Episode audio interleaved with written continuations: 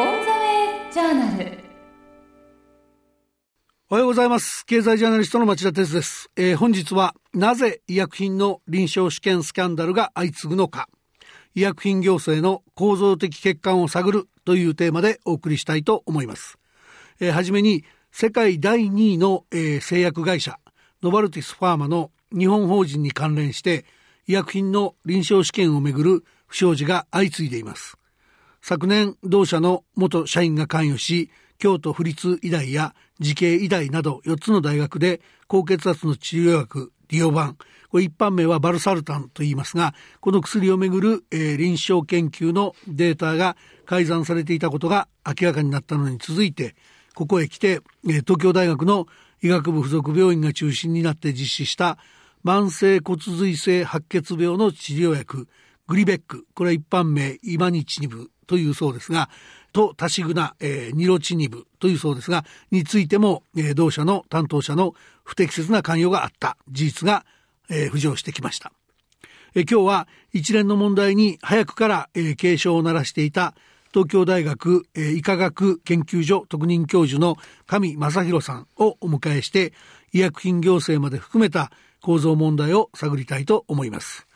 えー、上先生、おはようございます。はい、おはようございます。よろしくお願いいたします。はい、よろしくお願いします。えー、まず、えー、上先生の経歴を簡単にご紹介したいんですが、えー、先生は簡単に言うと、えー、内科の先生で、えー、1968年生まれ、兵庫県出身、私と一緒ですね、えー、進学校として有名な灘高校を出て、東大医学部、えー、医学科に進まれました。えー、1993年、東京大学医学部医学科卒業され、その後、東京大学医学部附属病院で内科研修の後、東京都立駒込病院血液内科医院を経験。1999年に、えー、東京大学大学院医学系研究科博士課程を修了されました。えー、さらに、えー、虎ノ門病院国立がんセンター中央病院を経て2005年10月より、え、現職になっておられます。えー、医療ガバナンスを研究されているほか、えー、福島第一原発事故の被爆者の、えー、治療研究などにも当たられています。それでは上先生よろしくお願いいたします。はい、よろしくお願いします。はじめに伺いたいんですが、えー、この臨床データ捏造問題とは、えー、一体どういう問題なのか、それからそのことの発端と先生がなぜこれに早くから警鐘を鳴らされることになったのかその経緯について2点まず伺えますでしょうか。はい。臨床データの捏造問題というのはですね、はい、えー、我々医学の分野で臨床研究のをやります、はい、それは多くは大学や病院を中心にしてやるんですが、はい、えー、今回問題になっているのはそこに製薬機が関与していたと、うん、しかもそのことを患者さんに伝えずに関与していた。当然患者さんの判断が変わりますよね、はいさらに、えー、研究の結果を、えー、改ざんしていた、うん、こういう疑いが出てきています。これを臨床データ捏造問題と言います。はい。私のがこれを知ったのはですね、実は一昨年になると思うんですが、はい、イギリスの医学誌ランセットというところに、京都大学の先生が、えー、データが不自然に揃ってるっていう、えー、疑問の意見を投稿されたんですね。なるほど。私もそれを読んでたんです。ランセットは非常に有名な雑誌で、世界の、まあ、リーディングペーパーなんですね。はい。で、その後、私の知人、まあ、仲間が、えー、同じようなことを言っておりまして、不思議だなと思ってたんです。はい。で、自分もそのつもりでよく見てみると、まあ、やっぱこれおかしいんですよね。あまりにもその薬の効果があるような都合のいいデータが揃いすぎてるってことですね。はい、えー、数字が揃いすぎてたんです。はい。えー、試験薬と対象薬っていうんですが、はい、2群に分けて比べるのがその数字がぴったり揃ってたんですね。でしかもランセットっていうのは、まあ、なかなかそういう確証を持つまで普通言いませんから、はい、まあ、よっぽど編集部の方が怪しいと思ったんだと思うんですね。うん、その後調べていけばいくほどどうもおかしいと。はい、でちょうどそういう時にさまざまな方がまあ、意見を言い出したもので、うん、私もここは言わなきゃいけないなと思って、それからいろいろ発信してるんです。はい。で、えー、その時問題になったのが、えー、大学で言うと、えー、京都医大、えー、京都府立医大とか、えー、慈恵医大、千葉大学、大阪一律大学でよかったでしたっけ、はい、そうです、そうです、はい、で、問題になったのは、その、えー、バルサルタンという薬が、えー、本来は高血圧の血圧を下げる薬なのに、えー、それ以外に効能がありますと。脳梗塞であるとか、心筋梗塞の予防にも役立つという臨床結果果が出てたんですね。そうです。えー、従来使っている、まあ、古い薬、カルシウムブロッカーって古い薬と比べてみて、血圧の下がり方はいまいちなんですが、うん、血圧が下がっていないにもかかわらず、脳卒中や心筋梗塞なんかを防ぐという研究結果が出てきたんですね。はい、まあ、これは常識的には考えられないんですが、うん、大きな研究で証明されると、現在医学のエビデンスベースメディスンと言いまして、はいはい、もう証明されたもんに関してはそれを信じなきゃいけない、あるいは使わなきゃいけないっていうふうになってるんですよ。なるほど。そういう意味で、非常にまあおかしな研究結果だなと。うん、当時からいろんな方が疑問を持たれてたんですね。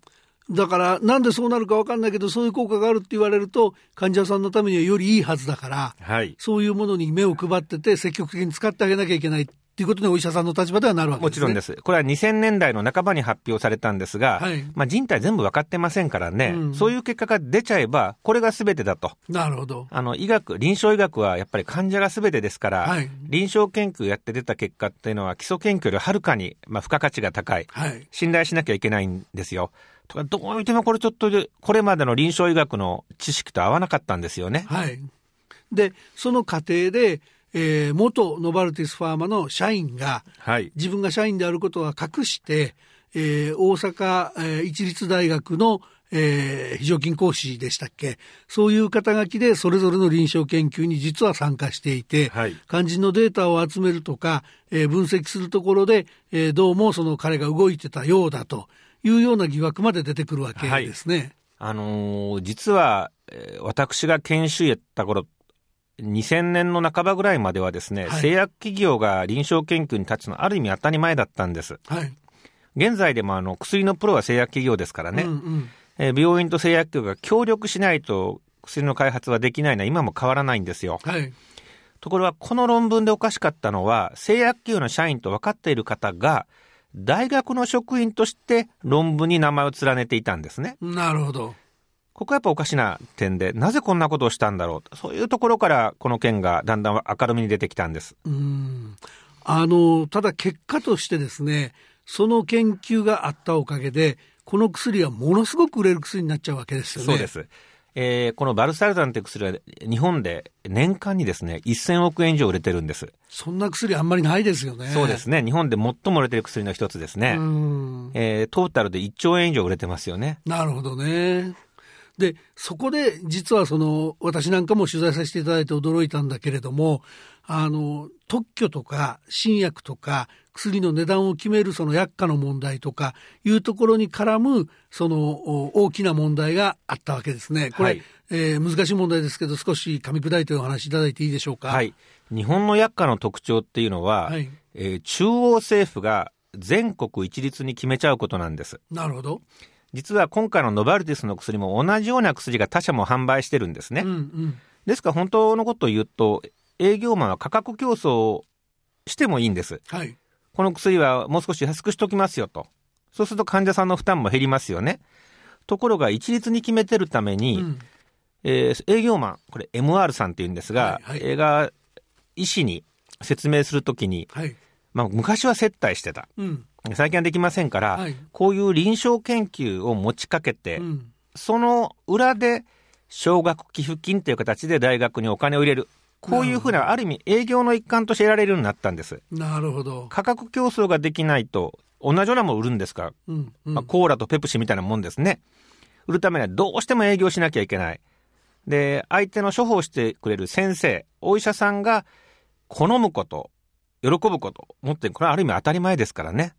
そこで一つ、お医者さんに対する製薬会社の利益供与の問題があるわけですが、そのデータが今度いい結果になってくると、今度は薬がたくさん売れますんで、価格競争のないところで他の効果があるっていうことがものすごい武器になって薬がたくさん売れる構図になるわけですね。はい。特に今回はランセットという一粒子に掲載されました。はい。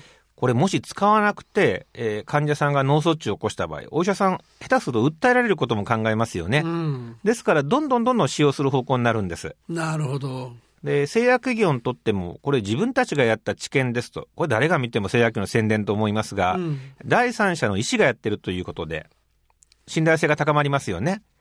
第三者がやったということで、様々な業界誌やメディアに、えー、ノバルティスファーマーは広告として使っていったんですよね。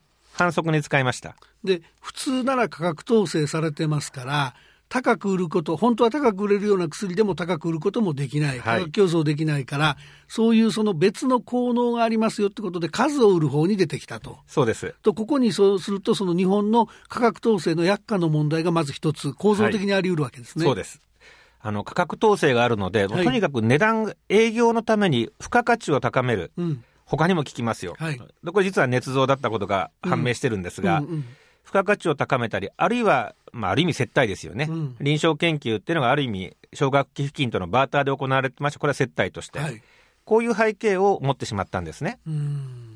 ただ、その厚生労働省の薬価をその自由にさせずに低めに抑える、えー、薬価の決め方っていうのはこれは最初のお役人の動機はもしかしたら善意かもしれなくて新しいいい薬を安く保険の適用内にしてしかもその安く提供させようという動機だったのかもしれないんですけどそれでは製薬会社が、えー、30年一口に30年40年かかると言われる薬の研究開発をしてきて企業として回収できないっていう問題になるわけですよね。はいもともとは戦後すぐなんです。はい。えー、薬価の統制っていうのは、この日本の国が財政破綻した時期に、とにかく下げて下げて、医療費を下げることによって、医療費支出を少しでも減らそうという、これ、竹見太郎さんなんかの自伝なんか読むと、その時でよく書いてあるんですね。なるほど。あの時代から来てるんですが、現在どうなってるか、もちろん現在もあの医療費を下げたいということで、薬価を下げようとされてるんですが、うん、一物一家に値段を決める権限が中央官庁にありますので、これ絶大な権限なんですね。はい、でこんな権限持ってる官僚って世界中で日本だけなんです。州ごとに違うとか民間との併用してるとか、これが世界なんです。チェックバランスが効くんですが、これが、えー、日本はないために、中医協っていう中央医療協議会っていうところが強大な権限を持ちまして、はい、価格決めますからね。かつて様々な不祥事、不正が行われてきたんです。なるほど。で一方、これは皆さんあまりご存じないんですが、お薬の値段、一般的に日本は新薬の値段が海外より安くて、うん、特許が切れたような薬が高いんですよ。というのは特許が切れても高く維持しとかないとそこで稼がしてあげなかったからかあの製薬会社の業績経営が成り立たないはずだから切れても高くするような価格統制をするということですか？値段をすべて、えー、政府が決めてます、はい、新薬を避ける代わりに特許が切れてしまったものも高く価格設定をしてるんですね。あのジェネリック薬品が出てくるのにそんなことはできるんでしょうか？あの価格を決めてますからジェネリックの値段も特許が切れた新薬。これ長期収載品という分でこの価格も海外より一般的に高いんです。これはすみません、例えばアメリカだと、ジェネリックだと5、6あの新薬の5、6%ぐらいまで一気に下がっちゃいますよね、はい、20分の1ぐらいになっちゃうわけですよね、はい、日本はそうならない仕組みなんですか？です3割とか6割とか、新薬と比べて、その数パーセントみたいな価格にはならないんですね。あ6掛けとか7掛けの値段で維持してしまうそうです、そういうことです。そうすると、これは最初に安くしようとした結果、いつまでたっても高い薬を買わなきゃいけないと。そういうことになります。いう構図ですよね。はい、しかもその大して苦労していない特許を開発するような苦労をしていないジェネリックの会社も、えー、たくさん設けられると。いう変な構図になりますね。はい、そのため非常に皮肉なことにあの日本の製薬企業が新薬を開発する実力を失ってしまったんですね。はあ新薬を開発しなくても食っていけるわけです。なるほど。製薬企業の関係者なんかは、日本の製薬業界はぬるま湯であるっていう方もいるんです。うん。あの、アメリカや欧州の製薬企業っていうのは特許期間中に売らないと、特許が切れるとジェネリックが出てきても売れなくなりますからね。はい。一刻も早く物を見つけたら患者のもとに届けようと。臨床試験なんかを早く終わらせようとするんです。はい。とは日本の場合は薬価がアメリカの方が高いもんですからね、アメリカが承認されてから日本に持ってきた方が薬価が高くついちゃったりすることもあるんですよ。逆にあの開発力のある会社は日本なんかでやらないと。そうです。よそで作ってよそで売るっていうのも出てくるわけですか。そうです。皆さんよくご存知の武田薬品さんや、はい、今年はよく大塚さんが出てきてますけど、まず海外で承認取るの増えてきてますよね。はい、ああ、日本じゃ採算乗らないから。あの、海外のが高いんです。なるほど。マーケットも大きく高いので、向こうで承認取ると、それに合わせてこの国の値段が決まりますからね。とんでもない産業空洞化になっちゃいますね。そうです。実質問題ですから、日本の製薬企業ってのはかなり今状況が悪いですよね。なるほどね。あの、ここでもう一つの、あの、臨床データの、えー、スキャンダルに移りたいんですけれども、えー、先ほどの白血病の治療薬、えー、グリベックと立ちグナ、これはまあ2つの医薬品の問題だということなんですが、これどういうことなのか簡単にまたお話していただいていいですか？はいこれはですね、慢性骨髄性白血、稀な白血病なんです。はいはい、えー、この病気はもともとゆっくりゆっくり進むんですね。はい、途中で突然悪くなって、これ亡くなるんです。うん怖い病気ですね。そうですね。えー、90年代の終わりまでは、だいたい発症してから5年ぐらいで亡くなってたんです。はい。ところが、この90年の終わりにですね、えー、ブライアン・ドラッカー博士ってアメリカの博士が、このグリベックっていう薬を見つけたんですよ。なるほど。これは飲んでる間は悪くならないんです。ほとんどの方が飲んでる間は悪くならずに。病気の進行は防げる。はい。はい。で、10年も15年も持つ方が分かってきたんですね。お素晴らしいですね。多分ノーベル賞を取るって言われてるんですよ。はい。この薬を売り出したのがノバルティスファーマです。なるほど。ノバルティスファーマ、これ日本だけで約400億円売ってるんです。すごいな。あのバルサルタン、高圧剤の次に売ってる薬なんですね。で、そんな薬をなんでまた臨床データ問題やらなきゃいけなくなったんですかね？はい、これも特許が切れるんです。なるほど。あの、病気によって特許の時期違うんですが、一部の白血病去年特許が切れました。はい。で、慢性骨髄性白血病で一番大きなところも、これも今年特許が切れるって言われてるんですね。そうすると、ジェネリックが出てきて売り上げがなくなるんですよ。なるほど。で、この薬は実は非常に高いことが知られていて、はい、えー、2009年の総選挙の時に、えー、民主も自民も、まあ、全ての政党が高額療養費の問題っていうのをマニフェストに入れたんですが、ねはい、その原因はこのグリベックなんです。なるほど。で、1年間で、まあ、400万ぐらいかかるんです。うん、薬代ですよ。はい、で、これ自己負担といっても、まあ、毎月4万とか5万払ってたんで、これだと払い続けられないと。ね多くの患者さんそんな払えないですよね。はいでところが、まあ、今回、ノバルティスさんにとっては、特許が切れるので、収益源を失うと、うん、で、彼らは第二世代グリベックっていうのを作ってたんですね。はい。これを足しグナと呼びます。ああ、なるほど、はい。なんとかしてジェネリックじゃなくて、こっちに乗り換えさせようと。そうするとこれも今までの効能以外の何かすごい効能が必要だっていうことですか、はい、彼らが非常に強く強調してるのが、えー、副作用が少ないってことを強調してるんですね。ああ、なるほど。はい。ところがこれ多くの認証、私もこの血液内科を専門にしてるんですが、うん、グリベックでそんなに副作用が多い薬じゃないんですよ。なるほど。もともとね。はい、うん。本当にいい薬で、癌にも効いて副作用も軽いんですね。はい。ですから普通はジェネリックに置き換えればいいんですが、うん、えー、ノバルティスさんの方は、えー、副作用の研究をして、副作用が出てる方は、できるだけ足し蔵に誘導しようというふうな方向で進めていったんですね。なるほど。えー、大体ざくっと言ってグリベックの値段が薬代が年間400万、はい、ジェネリックが200万。足し船が600万なんです。うわ一人切り替えると年間400万差が出ます。で丸々なくなるか、はい、むしろ400万取れるかっていう問題なんですねそうです600万取れるってことですね、えーあの、保険者から、あれ患者さんからすると400万の差ですし、で、これは大体10年ぐらいはしますか、一人で何千万の単位になるんですね。すごい薬ですね、これ、ね、はい。ですから、まあ、担当の営業の方にとっても、お一人二人切り替えるので、まあ、相当営業成績変わってくると思うんですよね。そうでしょうね。はい。うん。そうすると、だけど、ここでも結局薬価の問題があって、特許が切れてジェネリックが出てくるタイミングだから、そこへもっと自分の高いものに誘導しようという形の臨床研究がなされていた。そういうことです。で、しかもそこで、その本来またまたその、えー、その製薬会社の人間が関わっちゃいけないところの部分で、えー、関わってた可能性が出てきてるということですね。過去の報道を見ると、えー、これ東京大学です私が所属した医局なんですが、はいえー、プロトコールっていう臨床研究の計画書や患者さんの同意書、うん、このファイルに全部プロパティにノバルティスと書いてあったことが分かってるんですね。はい。ということはもう資料をノバルティス社が作ってた可能性が極めて高いんです。じゃあ試験なんかちゃんとやってその結果を把握してるんじゃない可能性もあるってことですね。はい。それから東京大学の方から、えー、これ22施設でやられたんですが、集まってきた患者の報告書アンケートに関してコピーをノバルティスに送ってたことも分かってるんですね。これは患者さんの個人情報にならないんですか？個人情報になると思います。あ、じゃあその問題もあるわけですね。はい。あでささらにもう一番の問題なのは、患者さんへ説明するときには、これは製薬企業とは無関係ですという旨の説明をしてるんです。なるほど。患者さんもあの、いや、これは製薬企業との共同研究ですと。うん、ノバルティスのとの共同、こうすればやっぱり判断できますよね。そうですね。あの、これ薬のプロモーションかもしれない判断できるんですが。要するにある種の人体実験を受けるわけですから、はい、そういうプロモーションで受けるんなら嫌だけど、お医者さんが将来のために誠実にやってらっしゃるもんなら受けたいっていう患者さんたくさんいるはずですよね。特に主治医ですからね。あの、癌の主治医ってのは一種独特なもんですからね。神様みたいなもんですよね。はい。でそういう意味で言うと、これ、医師が製薬企業とこう一緒になって患者を騙したことになるんですね。なるほど。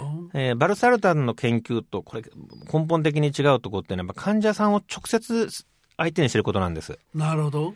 高圧剤の研究は、これ、騙されたのは論文の編集者とかですね、うん、あるいは読者なんで、ある意味、プロプロなんですよ。なるほど、なるほど。騙された方だって悪いんですよね。うん、そんなのは読んでみて、おかしいだろうと思わなきゃいけないんで、うんところが、これは主治医が、私たちの臨床研究として患者に説明してる。ここはやっぱり非常に大きな問題があると思うんですね。おっしゃる通りだな。あの、これどういうふうに是正すべきかっていう意見を後ほど伺いたいと思うんですけどね。先生と専門家のご意見をね。その前に、さ、さわさりながらこれ、先生自身もお医者さんで、お仲間のお医者さんたちのこういう問題、あの製薬会社と一緒になってやったって問題ですけどもこれを告発されるっていうのは先生にとっても辛いことだと思うんだけどなぜこれをその早くから警鐘を鳴らしてこられたんですか？動機といいますか。あの医療っていうのは非常に高度に専門的なんですよね。はい、ですから専門家同士がお互いに自立しないとわからないんですよ。うん、で私たちの非常に大切にしてる概念っていうのはヒポクラテスの誓いっていうんですけどね、はい、プロフェッショナルとして何をすべきか古代ギリシャのあの医学の祖と言われる人ですね、はい、はい、患者に害をなしてはいけないっていうことで皆さん頑張ってるんですね。はい、特に、えー、戦後太平洋戦争の時で大きな事件がありましてニュールンベルグ裁判で、はい、ナチスに協力したドクターってなんかこれ処刑されるんです、はい、上からの命令ですと。これ通用しなかったんですね。なるほど。医師というのは、えー、プロフェッショナルなんだと、うん、上から命令があろうが患者にベストを尽くすべきだとなるほど。で、それ以降、世界医師会なんかの方では患者にベストを尽くせと。うん、権力より患者を向き合いなさい。はい。日本はその時731部隊をうやむやに済ましていくんですよ。はい。こういう流れの後に起きたのが東京大学と昭和43年で学生紛争なんですね。なるほど。あの、安田講堂、はい、落城まで続く、あれ44年なんですが。はい。東大入試がなくなったり、大混乱した時ですよね。で、東大学部ってのは実は昭和50年卒ってのいないんです。うん、あの、留年者方はいるんですが、基本的に、はい、入試がなかったからね、その前に。私たちがあの習ったっていうのはこの世代に習ってるんです。でその世代っていうのはあのいい医療を作るためにある意味総合批判を繰り返してきたんですね。なるほど。まあある意味行き過ぎた部分があったのかもしれませんが。でもお互いを高め合うためにはお互いを批判し合う。はい。例えば、昭和45年のご卒業ですが、今井清先生、高今井清先生。はい。えー、彼なんかは長野県の長寿県作り上げていった先生ですね。諏訪の病院に赴任されましてね。はい。この人は実は学生時代に学生紛争をやるんです。はい。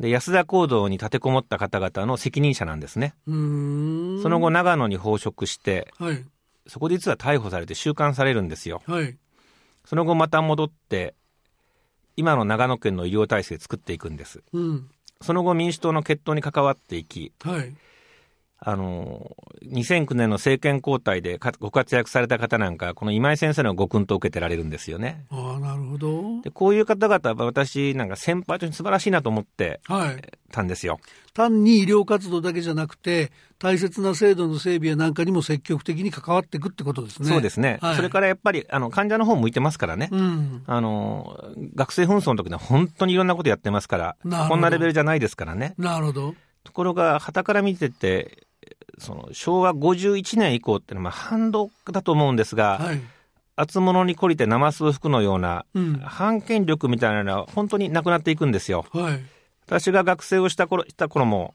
あのなんていうか触れちゃいけないみたいな、決して権力批判をしちゃいけないとか、こういう空気がやっぱあったんですね。なるほど。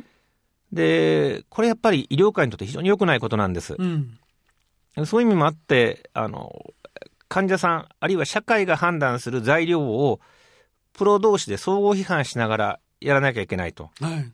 何がいいかっていうのは分からないんですよ、うん、ただ自分の患者に向かっていいことっていうのは分かるんですよね。なるほど。そういう思いでこう発信してきました。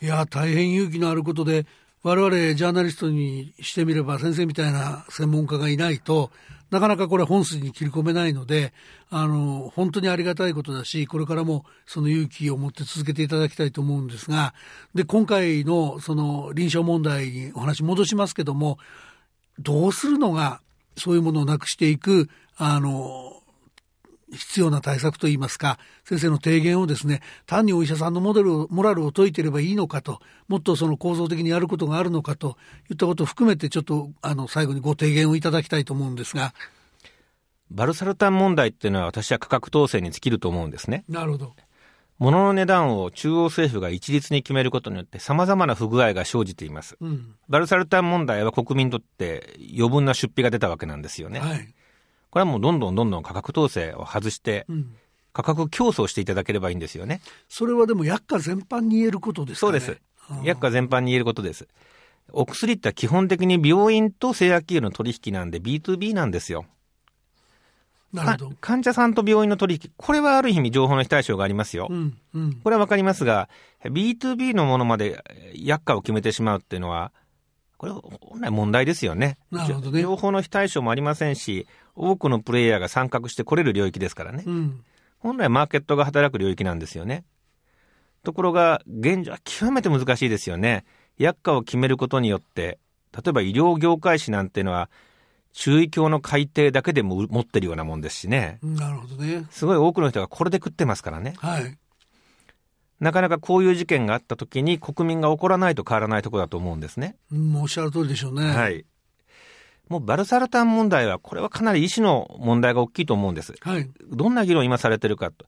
臨床研究の、えー、不正をチェックする仕組みを作ろうと。うん、法律を作ろうと。私これ断固反対でして、うん、事前規制を1個作って、えー、新たな利権を作っていく可能性は極めて高いんですね。うん、なんとか委員会っていうのを作り、そこに役人が天下り、で本来真面目、99%が真面目にやってることなんで、その方々のブレーキかけるんですよ。で、厚生労働省は、この話は第三者委員会なんか作る話じゃないんですね。うん、なぜかっていうと、それは時間かけると証拠隠滅、口裏合わせしていきますから、はい、即座に行政の調査で入んなきゃいけないはずなんです。うん、これも悲しいかな、厚生労働省と専門家の知識の非対称があるもんですから、なかなか機能してないんです。ここは厚生労働省の努力がいるわけなんですね。うん、しかるべき行政としてやらなきゃいけないですと。はい、で、さらに現場の方で言いますと、医学会なんかがやっぱりこれ相互に批判しなきゃいけないんですね。はい、誰が見てもおかしいことやってるわけですから。うん、こういうふうに、それぞれが持ち分を使ってやっぱり機能していかなきゃいけないもので、で、最終的にはこういうのは業界誌であれ、マスコミであれ、そういうのを、まあ、正しく、あるがままに報じていただいて、国民が分かるような形にしていただけたと思うんですね。なるほど。今は、あの、象牙の塔の中で、えー、誰からも権力をチェックされないと、いまだに、これ、ノバルティスの事件が去年あれだけ話題になって、えー、白血病の治療は1月7日までやってたっていうんですよ。これはちょっとあまりにも鈍感で、逆に言うとそれだけチェック、誰からもチェックかかってないっていうことなんですよね。おっしゃる通りですね。ここは誰かがやったら良くなるというのは簡単なもんじゃないと思ってるんですね。あの、みんなで自分たちがやれることをやっていきましょうと。バルサルタン問題とこのタシグナ問題ってのはちょっと違うんですが、両方とも今後改善していかなきゃいけないのかなと思っております。おっしゃる通りだと思いますね。あの、経済ジャーナリストなんで、お金の問題を最後に伺っておきたいんですけども事の重大さがよくわかると思うんで伺っておきたいと思うんですけど例えばその GDP に占める医療費の割合これはそのアメリカと日本を比べると実は日本はそんなに高くないと。ところが GDP に占める薬代を見ていくと日本は意外と高いと。これはそのあの高齢化社会を迎えてその国民の税金をどう使っていくかっていう中で医療費が、まあ、ほっといても増えると言われる中で皆さん大きな関心ある問題だと思うんだけどそのやっぱり薬の GDP で占めるものっていうのは高いんですか？医療費全般で見るよあのトータルの薬でいうと実はそんなに高くはないんです。なるほどえー、アメリカが実は飛び抜けて高くてですね、はい、えー、ドイツやフランスなんか、まあ、俗に欧州諸国と日本同じぐらいなんです。うんうん、ただ中身が違って、はい、特許が切れた医薬品の、えー、GDP に占めこれがバカ高いんです。あそうすると、やっぱり最初に価格統制かけて低くしようとする弊害が必ず残っちゃうってことですね。はい。あの、高齢化率を考えると、日本の、えー、医療費や薬代の対 GDP が高いのは当たり前なんですね。うん、これは、あの、医療という仕組みの中のキャッシュフローを小さくすると必ず破綻するんです。ところが、問題は内部での分布が非効率的なんです。はい。本来価格を介して適正化できるようなところまで統制しているために、非適切な、不適当な分布になってるんですね。まさに今回、これ、あの、価格統制外しとけば、みんながどんどん値下げしている可能性十分あるんですよ。うん、なるほどね。はい。で、いや、じゃあ高くなるかもしれない。いや、それだったら値下げするのは自由にさせろと。値上げはそれは一旦ダメにしても、値下げは自由にするって、これもちろんありなんですよね。はい。こういう、こう、非常にあの、誰が見ても分かりやすい仕組みを取り入れてない。非常に大きな問題になってますね。かりました。え今日は本当大変貴重なお話をありがとうございました。あの、我々も、えー、声高にモラルを問うとかいうことではなくて、やっぱり、えー、先生のような方のお話を伺って、みんなで、えー、より良い制度を考えていく必要があるというふうに、えー、私は感じました。えー、皆さんもぜひご自身で考えてみてください。それが今日お伝えしたいメッセージでした。最後までお聞きいただきありがとうございました。次回は、えー、3月5日水曜日の私のレギュラープログラムでお会いしたいと思います。えー、上先生今日はどうもありがとうございました。ありがとうございました。えー、お相手は経済ジャーナリストの町田哲でした。それでは、さようなら。